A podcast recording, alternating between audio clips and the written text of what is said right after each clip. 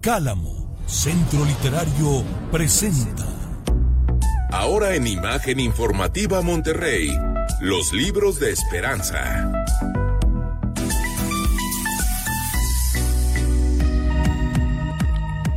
Esperanza, buen rostro con nosotros. Ya te estamos esperando, Esperanza. Y tu público también. Buenas noches, ¿cómo estás? Bien, gracias, José Luis. Buenas noches. Bienvenida a la cita de los martes. Y hoy que traemos invitado. Oye, qué gusto, bienvenidos. Platícanos. Pues les quiero presentar, está con nosotros hoy nuestro querido amigo Rodrigo Ramírez Ángel. Y Rodrigo es ganador de la, del premio Nuevo León de Literatura 2020. Corrígeme, Rodrigo, si estoy equivocada. con esta novela que se llama Dinero para cruzar el pueblo. Es una novela súper interesante que yo le decía hace ratito a Rodrigo que disfruté tremendamente.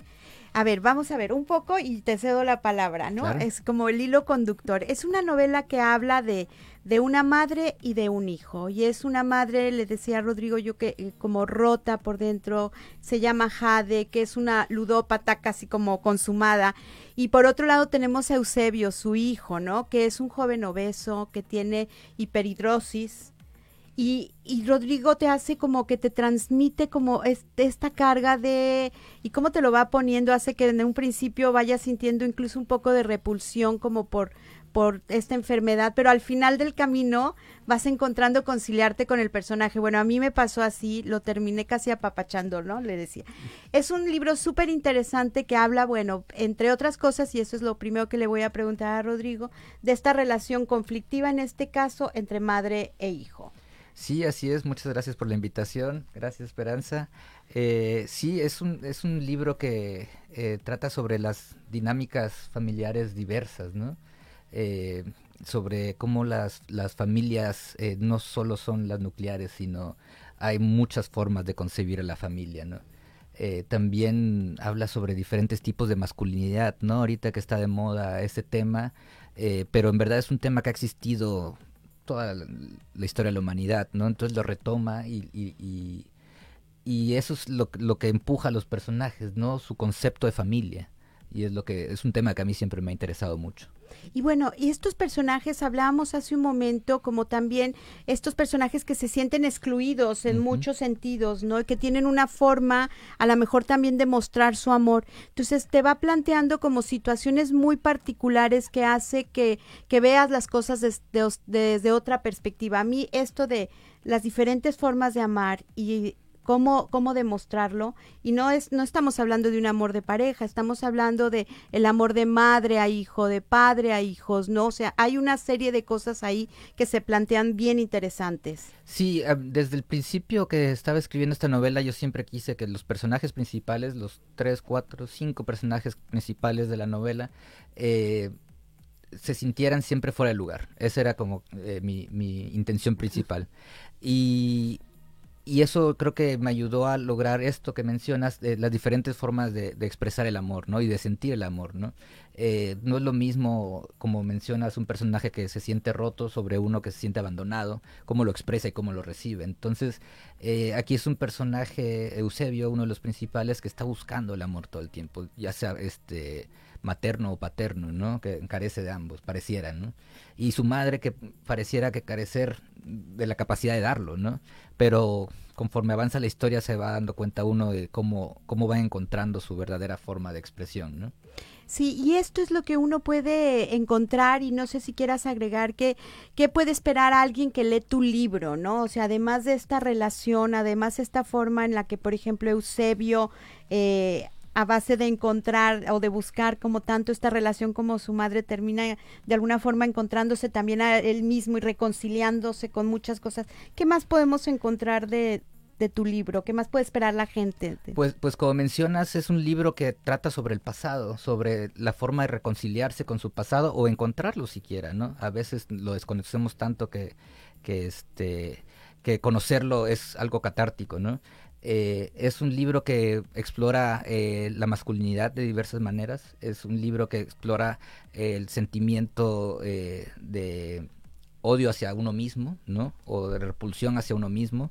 Y más que nada, y lo reitero, sobre la familia, qué es la familia y cómo se genera la familia, ¿no? Esta nueva idea o, esta idea que de, de, que la familia no es forzosamente sanguínea, ¿no? Sino es de un vínculo más, más profundo que la cualquier tipo de sangre, ¿no? Entonces, este, me interesa mucho esa exploración porque eh, creo que define mucho cómo, la, cómo, hacia dónde se ha movido la cultura eh, eh, de las personas, ¿no? Este, y de las familias, cómo se van formando. Eh, ya no son estas familias nucleares o monoparentales, ¿no? Ha cambiado, ¿no? O hemos cambiado. Eh. Sí, yo, yo diría hasta evolucionado, ¿no? Este, eh, permitir que, que, las familias no nucleares tengan el mismo rol que una sí, familia claro. tradicional es, es un avance, ¿no? Rodrigo, ¿cuánto tiempo llevó a hacer la novela? Eh, aproximadamente dos años. Dos años me, me, tardé. Y pregúntale cómo la empezó y dónde. A ver, la, la, empecé en un taller con Patricia Lauren Kulik. Que Patricia le he reseñado sí, y que da sí, talleres claro. en Cálamo, ¿no? Sí, sí, sí. Ahí eh, fue una idea que ella. ¿Ya habías escrito antes? Sí, yo llevo escribiendo desde los 25 años más o menos. Estudié la carrera de periodismo. Ahí escribía, pero sobre periodismo. Okay. Y luego a los 25 años me empecé a dedicar a la literatura, cuento, novela. Este es el tercer libro que escribo, primero que logro publicar. Oye, pero un premio, digo, premio, qué padre, sí, no, nos da mucho Nuevo gusto. León. Y él, él, como dice, ha, esa, ha, escrito desde hace mucho tiempo, uh -huh. pero encontró, como digamos, en estos talleres y con alguien como Patricia Lauren, como que encontraste por dónde, ¿no? Como que encontraste sí, claro. tu voz narrativa, di diríamos. Sí, sí, claro, yo, yo, yo le agradezco mucho a, a escritoras como Patty Lauren, como Orfa Larcón, como Orfa, claro. que son personas que me han guiado mucho a través de mi formación literaria, digamos, aparte de mis lecturas, ellas me han dado consejos y me han dicho por dónde ir y por dónde no, ¿no?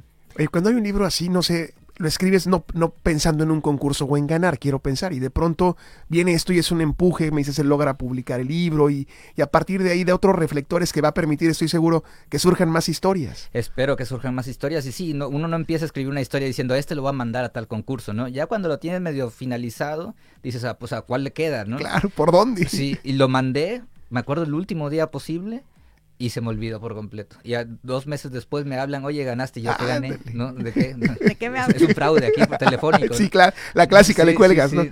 Pero no, no, me hablaron oye, y, qué dijeron, padre. y me quedé así, anonadado quedé. Sí.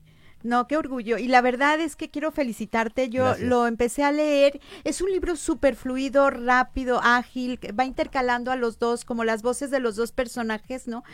En un capítulo habla Jade, en otro Eusebio, y por ahí se va intercalando, ¿no? En una suerte como de mezclar estas uh -huh. historias que casi pudiéramos leer toda la de Jade, y uh -huh. luego, ¿verdad? Sí, Eso sí, me encanta de las historias. Y entonces es un libro de 150 páginas máximo, muy chiquito, pero muy contundente que toma to que toca toma temas como con profundidad en tan pocas palabras, o sea que aquí las no sobra nada, ¿no? Es un libro que todo está muy muy bien puesto en donde debe ser para tocar fibras, tocar fibras así.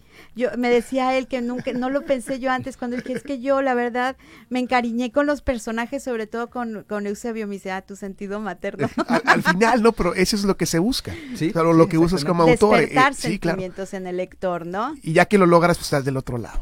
Pues la verdad. Ojalá nos, nos, permanezcamos en este lado entonces. No, vas a ver que sí. Nos trajo un libro para regalar. Así este es. pueden llamarme al 8180 77 5566, lo repito. Va de nuez, venga. 8180 77 5566 y además dinos por favor dónde se puede comprar tu novela. Eh, la novela la pueden comprar en línea en tiendaconarte.org.mx, en la Casa del Libro Universitario, muy bonita por cierto, vayan a visitarla, y en el Museo, en la Biblioteca con Arte, que también es muy bonita, una de las bibliotecas más bonitas del mundo, en el sí, Museo de Culturas sí. eh, Populares, en el barrio antiguo, se lo recomiendo mucho. Que también y, está muy padre sí. el, el, sitio, ¿no? Muy, muy original. Y conmigo también lo pueden comprar. Si me ¿Te seguimos? En, ¿En dónde te eh, Con mi nombre en redes sociales, Rodrigo Ramírez del Ángel, eh, ahí me encuentran y y, si pues, nos mandan un mensaje a los libros de esperanza, también, también, le hacemos llegar el mensaje. El chiste es que conozcan esta propuesta. La verdad es que es muy buen libro y lo van a leer muy rápido.